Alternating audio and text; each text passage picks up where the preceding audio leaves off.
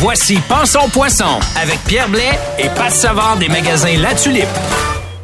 Salut, c'est Pat Savard de chez La Tulipe. Vous profitez toujours chez nous des meilleurs prix garantis sur le marché. On a trois magasins à Québec, à Lévis et maintenant à Trois-Rivières. La Tulipe, c'est votre guide de pêche. Donc vivez le moment présent avec nous chez La Tulipe et bonne pêche. Rebienvenue à Pensons Poisson, bien sûr cette balado qu'on vous offre sur C23 ici à Cogeco. On vous parle de pêche, comme ça, euh, toutes les semaines. Et euh, j'ai quelqu'un qui connaît beaucoup ça avec moi. Euh, moi, je m'appelle Pierre Blais, mais celui-là, il s'appelle Patrick Savard. Puis lui, c'est un expert en pêche. Salut Pat. Salut, ça va? Ben oui, ça va bien toi? Ben oui, quand on parle de pêche, je suis toujours un gars heureux. Moi. Puis là, on commence à progresser quand même dans la saison. On est un petit peu plus loin. L'eau était froide, elle est moins froide un peu.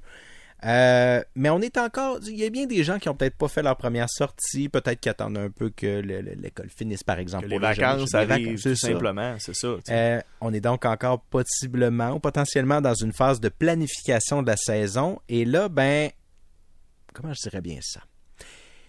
On se garde tout le temps un petit budget de côté pour euh, s'acheter des choses de pêche. Là, que un ça, petit? un, ouais, c'est ça l'affaire. C'est que y a, je connais pas beaucoup de pêcheurs qui adorent la pêche et qui se limitent au petit budget. Mais c'est parce qu'à un moment donné, c'est pas illimité un budget. Puis il faut savoir quoi acheter. Non? C'est une très bonne idée. Puis c'est aussi une bonne idée d'étaler les dépenses. Moi, quant à moi, là, donc euh, là, on est à peu près à la période du retour d'impôt. En tout cas, non, non, on n'embarquera pas là-dedans. Mais euh, non, ma blonde m'a pas entendu. Euh, mais ceci étant dit, d'étaler les dépenses, le voyage de pêche, on va le payer, acheter des leurres en quelques sorties au magasin. Mais ceci étant dit, sans vouloir mettre de pression à personne, on est dans le temps de la saison où il faut profiter du fait que l'inventaire Ah. est à son meilleur. Ouais, c'est un bon point, ça. Parce que c'est vrai que rapidement, pendant l'été, on voit des, des qui sont très, très populaires. Dans une autre capsule, on a parlé d'Atomic Teaser. Si tu essaies d'acheter tes Atomic Teaser au mois de mai, là, il est déjà trop tard. C'est Il plate, est déjà tard. Puis il faut dire aussi que cette année, on est dans un contexte particulier. Ouais. Donc, euh, les livraisons sont extrêmement compliquées. Ce n'est pas les détaillants qui n'ont pas la volonté de s'en faire livrer. Parce que, euh, tu sais, si on pense à chez La Tulipe, ils savent exactement qu'est-ce qui va se vendre. Ouais. Puis ils vont en commander des quantités euh, industrielles. Mais on a beau commander des quantités industrielles, si le fournisseur nous les envoie pas, ben là, on est limité. On peut avoir quelques douzaines de l'heure plutôt que d'en avoir quelques centaines. C'est vrai que les compagnies, en plus, tu sais, moi, j'ai cassé une canne dans un voyage l'été passé, c'est encore garanti, t'envoies ça. Je vais l'avoir en septembre prochain. Oui. Tu sais, soyez pas surpris si ça vous arrive, c'est plate, là, mais euh, je, je visite pas mal de forums de pêche sur Internet, des choses comme ça, puis les gens ont beaucoup été euh, con- confrontés au fait que c'est difficile d'avoir accès au matériel habituel. Mais ceci Oui. dit, ça n'empêche pas quand même de bien planifier une sortie, puis de Oui. traiter, puis tout ça, là. Puis c'est quand même le meilleur temps. Si l'inventaire n'est pas la même chose qu'il est- qu'il l'est normalement en saison autre qu'en pandémie, Mais ça reste le meilleur euh, moment pour... Ça, de- ça demeure le meilleur moment pour s'équiper. Si vous êtes du genre à vouloir euh, tel modèle, telle couleur et telle grosseur spécifiquement, puis que vous voulez pas vous contenter de l'autre qui est à côté. Donc, euh, il va y avoir des à côté. Euh, moi, dans mon cas, ça me dérange pas parce que je les adapte. Mais lorsque vous cherchez une chose très spécifique, c'est le moment d'aller acheter. On fait quoi? On se fait une liste? Ben, idéalement, on commence par une liste. Ça aide à éviter euh, les dérapages, parce que Mhm. les dérapages, du moins de mon côté, il y en a tout le temps. C'est très facile. On parle d'environ 100% de ma liste qui part en dérapage. Donc, si j'ai l'intention d'acheter une douzaine Ah, de j'aime dollars, ça, j'aime ça. je- 100%, je suis pas bon en maths. Si, j'en- si je voulais en acheter 12, j'en achète quoi 35, quelque chose comme ça. C'est 100%, ça? C'est c'est beaucoup, c'est mon genre de calcul au niveau de la pêche.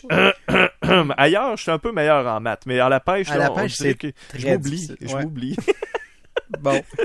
fait que maintenant que tu t'es auto-berné, oui, maintenant que j'ai fait ça, euh, j'entre dans ce que j'appelle un magasin de jouets pour adultes. ouais. Donc, je suis dans le département de la pêche chez la tulipe. Il y a des leurres, il y a des leurres, il tu y a vas des où en leurres. premier? Dans les leurres, dans les cannes, dans les... C'est certain que ce qui est plus beau visuel, c'est les leurres. hein. OK.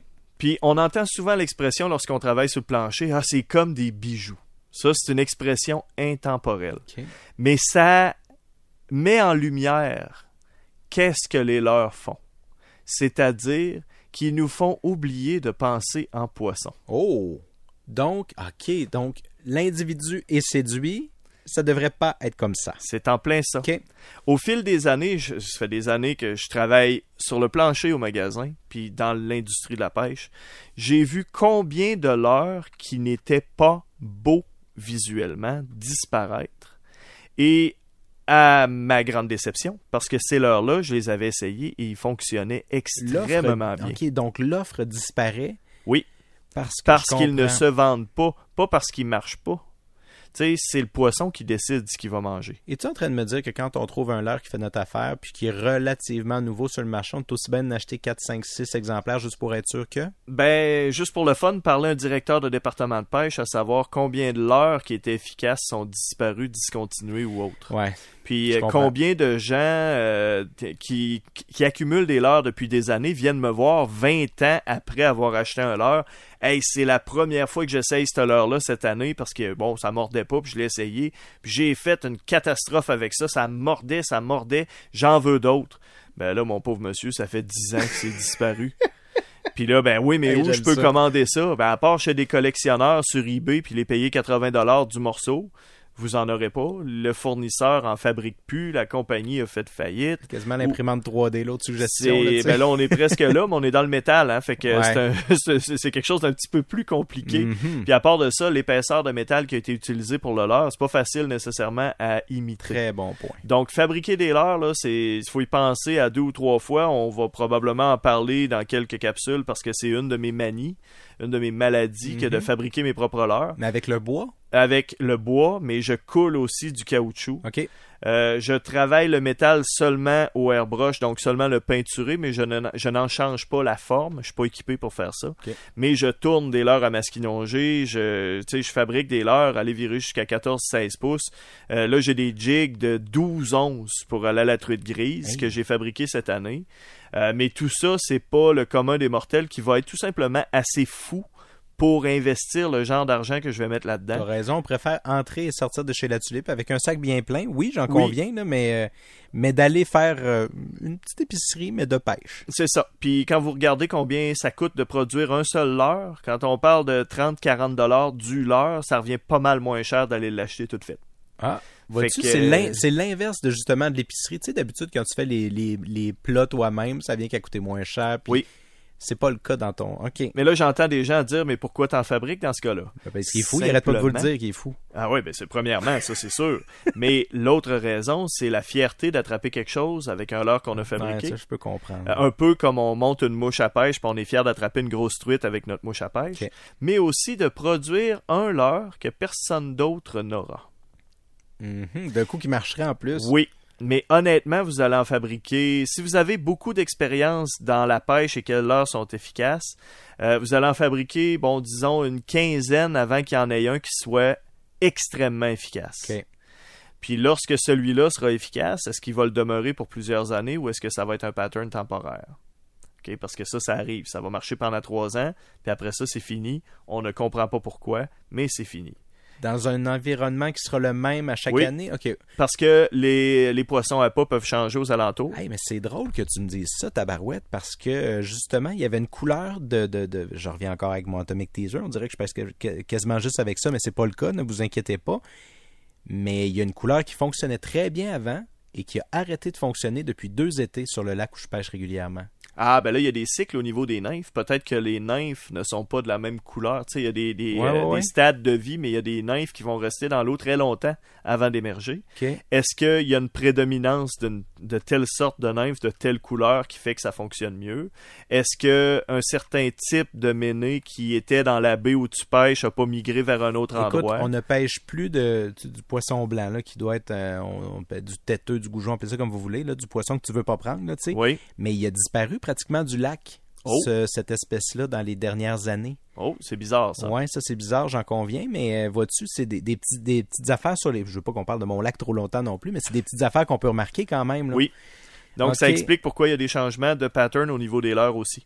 Ça va expliquer pourquoi euh, pendant trois ans, la Ouais. cuillère chartreuse, c'est la patente, puis au bout de trois ans, tout d'un coup, chartreuse, c'est fini. Je suis surpris, mais intéressé d'entendre ça. Est-ce que ça peut aussi être une question d'habitude du poisson? Parce que lorsque euh, tous les pêcheurs sur un lac utilisent le même type de leurre, le poisson finit par associer ça. Un poisson, c'est pas particulièrement brillant. C'est un animal qui veut se nourrir. Mais il va faire des Mais associations. ouais. le chien de Pavlov, il a compris des affaires. Le poisson, euh, s'il se fait piquer ou s'il y, a un- y a un traumatisme associé avec cette couleur-là, il retournera plus. Donc, il va falloir changer. Ouais, il arrêtera pas de manger, mais il va arrêter de manger de cette couleur-là. C'est ça. Il va manger plus d'autres choses par expérience.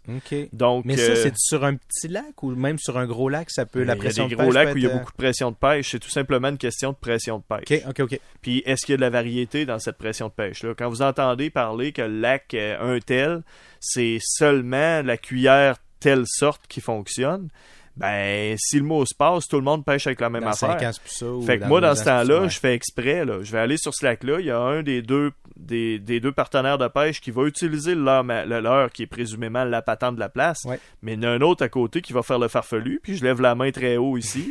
puis qui va essayer pour trouver le nouveau pattern du lac que les autres connaîtront pas. Puis vous pouvez être certain que lorsque je l'aurai trouvé, j'irai pas ébruiter la chose. Non, sauf qu'à la saison suivante, quelque part en février-mars, tu vas commencer à y penser puis tu vas essayer de le trouver, c'est ça? Il va falloir que je le fabrique ou que je le trouve. Ok. Ça va être un ou l'autre. Ok. Donc, si on retourne à notre département de pêche, si on a dérivé, un peu comme je dérive en, en faisant mes achats. Ça, ça nous arrive, des fois. Donc, première chose à faire, c'est de penser en poisson. Mhm. Donc, lorsque vous regardez tout ce qui existe comme leurre à pêche, peu importe l'espèce de poisson que vous allez pêcher, que vous tombiez dans les poissons nageurs, que vous tombiez dans les cuillères tournantes ou ondulantes, vous allez en voir des centaines. Littéralement, quand vous êtes dans une boutique spécialisée, il y en a pour vous Ben perdre. oui, ben oui, c'est là pour ça, là. Oui. Et c'est là que le nom de nos capsules prend toute son essence. Pensons. Pensons poisson, Ok. ne pensons pas pêcheur. Sais, la nouveauté, c'est garanti que ça va être une affaire avec des lumières fluo dessus, du rose fluo, du bleu, des bandes noires, du argent. Elle va chanter, elle va nager avec des batteries. C'est n'importe quoi. Ok, Ça, l'idée, c'est que ce soit du tape à l'œil. Puis les gens vont l'acheter en se disant, hey, c'est la nouveauté, ça flash. Mais eux, ils ont pensé en humain. Là, ils ont pensé en humain. Si on veut avoir du succès, il faut penser en poisson. De quoi un poisson se nourrit? Quelles sont les humeurs du poisson? Un poisson qui se retrouve en eau très peu profonde, comme on en a parlé dans une capsule plus, euh, il y a quelque temps, va être euh, frileux à l'idée de s'approcher de quelque chose qui est trop voyant, trop gros, Qui connaît pas. qui connaît pas. Donc, on va y aller pour quelque chose de plus naturel. Qu'est-ce que ce poisson-là va manger? Des petits ménés, des nymphes, donc des insectes. Que là, c'est important, de, quand on ouvre nos poissons, de vérifier ce qu'ils ont dans l'estomac. Ça, donc. c'est une chose qui est très intéressante à faire. Puis vous allez avoir des surprises des fois, puis c'est là que vous allez comprendre que la taille d'un leurre n'a pas toujours un, un lien direct avec la taille du poisson que vous voulez capturer. Quand tu trouves un, un- justement un fameux têteux, comme je parlais de tantôt, qui mesure euh, 4 pouces dans, dans le corps d'une truite de 6, tu fais comme Ah ouais. Ouais, elle est capable d'avaler ça. puis euh, non seulement ça, mais elle a mordu. Oui. Ah oui, oui, oui, oui. Elle a mordu après, là, elle était Elle pas bourrée, là. C'est ça, là. Fait que, donc, il, il faut penser en poisson. Couleur subtile lors d'un front froid, entre autres. Les couleurs les plus atténuées, les plus délicates, comme le noir, Gris, le noir, fameux blanc, noir, ouais. le blanc bien plate, ça fonctionne très bien. Mais est-ce que c'est vendeur? Quand vous voyez, le pensez à comment vous regardez un rack de l'heure. Vous avez une cuillère qui est rose fluo, bleu avec des bandes noires puis du argent. Ouais. Puis à côté, vous avez une cuillère qui est moitié or, moitié noir. Qu'est-ce que vous prenez? Fait que les gens, là, à 95% du temps, vont se garrocher sur le leur qui va être fluorescent ou qui va avoir tout ce qui, tout ce qui va allumer de, de possible. Mais tout ce qui est, comme tu disais, le noir, blanc, or, cuivre, argent, là, tout ça, c'est, c'est, c'est des incontournables. C'est parfaitement naturel, ces couleurs-là. Ouais. Donc, je préfère y aller avec des couleurs qui sont plus subtiles et toujours naturelles. Et lorsque vous prenez ces couleurs métalliques-là, gardez la règle suivante en tête, que le cuivre, c'est le premier lorsque les conditions lumineuses vont être faibles, qui va paraître brun. Il va s'éteindre, entre guillemets. Donc, conditions de luminosité faible, ça peut être pêché lorsqu'il y a des nuages, ça peut être pêché en tout début ou en toute fin de journée, ou ça peut être pêché dans une eau qui est très profonde, ou encore pêché dans une eau qui est très teintée. Donc, le cuivre est le premier qui va s'éteindre. Donc, quand il n'y a pas de lumière. Suite à ça, le or. Et le tout dernier, c'est le argent, Mhm. qui, euh, qui est évidemment plus pâle, donc qui est plus visible. Il va refléter la lumière plus facilement. Donc ça, c'est pour les couleurs métalliques. Lorsque vous allez dans les couleurs autres, lorsqu'on parle du jaune, orange, rouge, bleu, vert, mauve, qui Ouais. sont les classiques, retenez la règle suivante. Le premier qui s'éteint, c'est le rouge. Le deuxième, c'est le orange. Ensuite, on passe au jaune. Ensuite, on a le vert, le bleu, le mauve. OK? Donc, les bleus et les mauves sont les dernières couleurs à s'éteindre, entre guillemets, ou à, à- à devenir moins visibles en conditions de faible luminosité. Donc, lorsque vous faites un achat, gardez toujours ça en tête, achetez-vous du bleu. Puis toute compagnie de leurre qui se respecte va fabriquer un leurre avec du bleu. La Lake Clear va être moitié argent, moitié bleu. La Williams Wobbler va être moitié argent, moitié bleu ou encore toute bleue selon la version. Il y en a avec un collant bleu en V dessus pour la trophée et autres. OK? Ça varie d'une compagnie à l'autre. La Toronto Wobbler, ça fait avec du bleu, collant ou peinture. Euh, donc le bleu, c'est extrêmement valable. Puis si je suis attiré par une nouveauté du genre tape à l'œil, ben je suis peut-être plus. Si je dis oui, je vais me l'acheter, je suis peut-être aussi bien de prendre une autre couleur aussi qui va être plus régulière, puis faire des tests aussi. Ben, mon test d'un nouveau modèle de l'heure se fait toujours avec la même approche. J'achète une couleur terne et plate que Mhm. je sais qui va être efficace. Ouais. Donc, même, je vais aller les peinturer en noir. Donc, je vais essayer. Bon, ça, c'est un nouveau body de l'heure, une nouvelle forme. Mhm. Celui-là, je vais le peindre noir parce que la compagnie a même pas le, le, le, le, le cœur de le peindre de cette couleur-là, Ah, sachant ouais. que ça se vendra pas. Mhm. Mais moi, je sais que ça va marcher. Donc, je sais au moins que la couleur marche. Il me reste à voir si son action fonctionne. Fait que là, j'ai éliminé toutes les variables, il me reste à tester l'action. Lorsque ça, ça a fonctionné, je vais être tenté d'aller chercher les autres couleurs, incluant les fluos et les choses bizarroïdes. Test. Mais pensez-y un peu comme un placement en bourse. Est-ce que vous êtes tolérant au risque? Si vous allez dans un nouveau modèle de l'heure avec une couleur qui est complètement éclatée, vous êtes dans un placement à haut risque. Vous avez des chances que ça fonctionne pas, de fortes chances que ça ne fonctionne pas. Alors que si vous prenez une bonne vieille cuillère classique, un modèle qui est déjà connu, dans une couleur qui est plutôt subtile, Mhm. là vous êtes dans euh, des placements très très très garantis.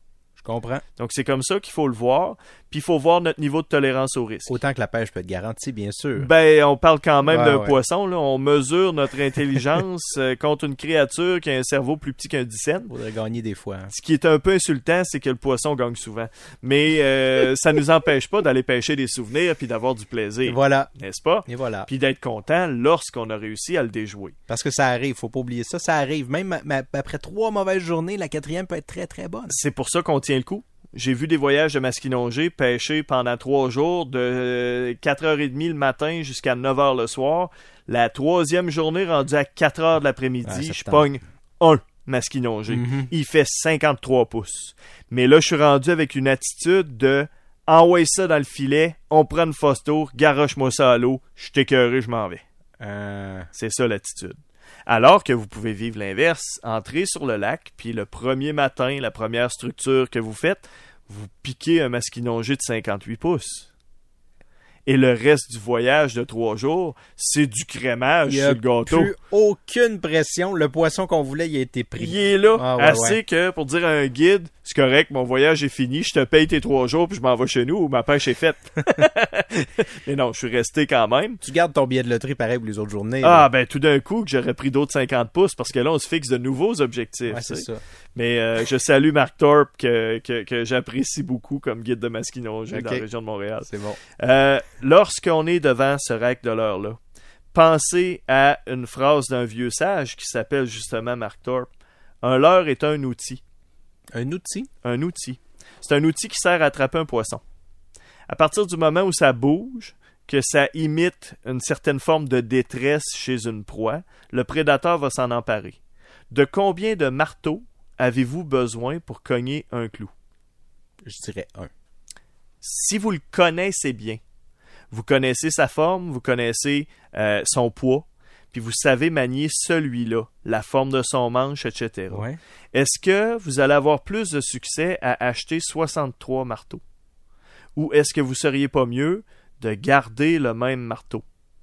Je ne dis pas par là que vous ne devez pas acheter de leurre, Ok. mais plutôt connaissez les leurres que vous utilisez.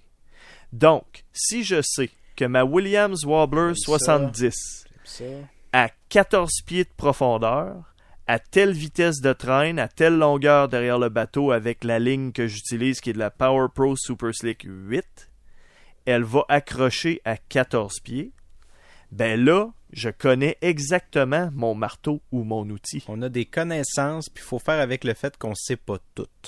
Ben si on se procure 10 leurres de 10 modèles différents, on finira jamais par les connaître. Mhm. Et ils risquent de ne pas nous donner de succès.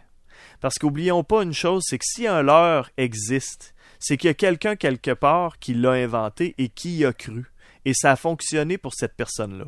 Mais ça vient pas avec l'explication spécifique de la température de l'eau, de l'espèce de poisson, Ouais, du type de ça. ligne, la distance de fil, etc., etc., etc. Et là, on vient d'ajouter tellement de variables que ça devient impossible à contrôler. Donc, apprenez à connaître un leurre à la fois. Lorsque vous avez du succès, multipliez le nombre de leurres de ce modèle-là dans différentes couleurs, puis vous allez savoir où il va et qu'est-ce qu'il fait. Ma, Clear- ma, ma- ma Williams 70, je peux pas la pêcher dans trois pieds de profondeur au printemps. Mais ça, tu le sais parce que tu l'as probablement essayé à m'amener. Parce que par temps perdu, je traînais à n'en plus finir et je me suis mis à accrocher sur des bancs de sable de 14 pieds de profond. Donc là, je sais où elle va. Si je veux pêcher dans des zones très peu profondes, je sais que ma Lake Clear numéro 3 est absolument géniale. Mais j'irai pas la pêcher dans 30 pieds de profond parce qu'elle descend pas. Donc je la pêche en eau peu profonde. Comprends. Donc j'ai une bonne connaissance. Honnêtement, là, dans un coffre où il y a plusieurs centaines de l'heure, et ceci est Le loin de- d'être une exagération. C'est le cas de bien des gens, même, ouais. Donc, beaucoup de l'heure, j'en connais vraiment combien? Ben, la vraie Pour- réponse, ça doit être 5-6. 5-6. Puis, tous les autres que vous allez acheter, ils vont ça. servir à quoi? Ils vont servir seulement quand vous aurez plus confiance en vos classiques. Donc là, quelle chance vous venez de donner à votre placement à haut risque? Vous venez de mettre un nouveau leurre à l'eau que vous ne connaissez pas et ne savez pas utiliser. Ouais. dans un moment où il y a de fortes chances que le poisson il soit à off d'une manière ou d'une autre, peu importe ce que vous lancez dessus, à part de la dynamite. Fait que toi, tu resterais avec ce que tu connais, en Ben, variant un peu, c'est une possibilité. tu sais, C'est ce que je vais faire lorsqu'on n'est plus d'un pêcheur dans l'embarcation, c'est qu'il y en a un qui va pêcher classique, Ah, bon, puis qui va atténuer encore plus. Fait que si on était avec un leurre qui était or avec du orange, parce qu'on sait que c'est le- ce leurre-là qui marche sur ce plan d'eau-là, Mhm. Puis là, il marche pas. Je peux prendre le même leurre puis l'atténuer en prenant or avec du noir ou tout noir. Parce que lorsque le poisson est à off, le noir, c'est magique. Le blanc pur, c'est magique, mais je préfère le noir. OK? Donc, mon partenaire va pêcher avec le classique, mes versions atténuées, Mhm. euh, mode front froid, que j'appellerais, parce qu'au front froid, le poisson euh, devient euh, quelqu'un sur un lendemain de veille. là. Il, il veut, il veut pas ouvrir la gueule. OK? J'aime l'exemple. Puis l'autre personne à côté peut se mettre à faire des expériences. Donc, essayer des leurres un peu plus bizarroïdes. Mais tout en portant une grande attention, parce qu'on ne connaît pas ce leurre-là, quelle est sa trajectoire dans l'eau, Ouais. à quelle vitesse est-ce qu'il donne la meilleure action, est-ce que je dois modifier sa forme, parce qu'il y a des leurres qu'on peut plier un petit peu. Ouais. La Lake Clear, entre autres, en est une. La Darty, on est capable de plier ça. Il y a beaucoup de leurres qui sont assez minces pour les plier. Euh, D'autres leurres, comme une Toronto Wobbler, essayez pas de plier ça, là, ça se plie pas. Mais on pourrait la virer à l'envers, par exemple, parce que lorsque vous virez votre Toronto Wobbler à l'envers, vous avez une nouvelle action, C'est vrai. Tout en gardant la couleur qui fonctionnait auparavant.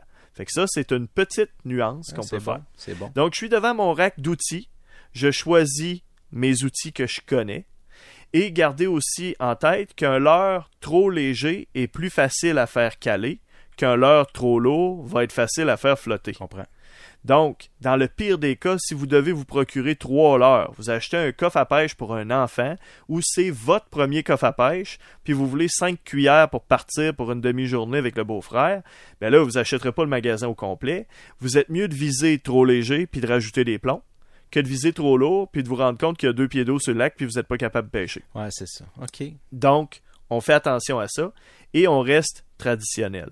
La taille du leurre. On reste. euh, Excuse-moi, j'accroche un petit On peu. reste traditionnel parce que les classiques ont fait leur preuve. Hum, J'aime ça.